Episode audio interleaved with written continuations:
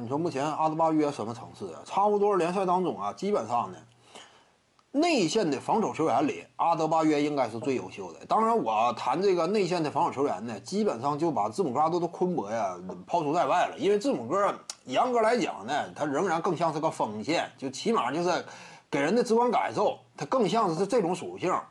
他的定位呢，那也是 MVP 级别巨星，攻守兼具。是这种属性的，这说纯的内线啊，完全我就是蓝领风格。你比如说什么，啊，戈贝尔以及谁呀，德拉蒙德、格林，再加上阿德巴约，就整体怎么讲，进攻端有一定能力，但不是说特别拔尖那种。包括阿德巴约在内，他进攻端其实呢，你说他的支配球能力强啊，进攻端的影响力大呀。目前阶段，阿德巴约不见得高于德拉蒙德、格林，阿德巴约是低位强攻能力这块。可能说更强一点但也达不到大杀器的层次。况且呢，他的投射范围，中远距离都不稳，中距离勉强可以投，但是远距离没有嘛。现在，那怎么讲？他跟德拉蒙德、格林呢，进攻端的影响力呢，你不见得谁高谁低，不见得谁高谁低呀。防守端呢，他是能够超过格林的，我感觉阿德巴约就现在展现出来的风采，这种级别，他的换防能力也极强。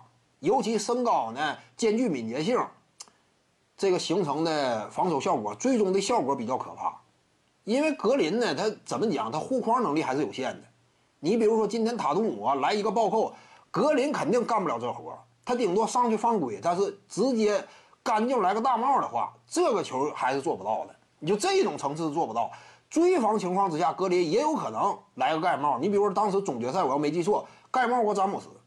就是格林呐，追防有可能，但是詹姆斯已经战斧姿态，空中要劈扣了，你可能拦吗？那格林小矮个，他就做不到这活。但是阿德巴约呢，在这方面凭借自己身高臂窄，原本的高度优势，他的场上防守端呢，这种适应能力，能够适用的范围就更加广阔。护框能干，低位顶防能干，面对对方大中锋呢，我身高吨位都不吃亏，换防出去。我的灵活敏捷性也足够应对，这是阿德巴约，再加上呢，他与德拉蒙德格林一样，往那一站都具备很强的防守指挥能力，因为他俩大局观都非常优秀，篮球智商联盟顶级，篮球智商啊。因此呢，差不多格林能干的防守端的活，阿德巴约都能干。总体判断，我感觉现阶段你基本可以说，阿德巴约他防守端他可能说是。稍微比格林还要更有价值的这么一位球员，目前来看，徐静宇的八堂表达课在喜马拉雅平台已经同步上线了，在专辑页面下您就可以找到他了。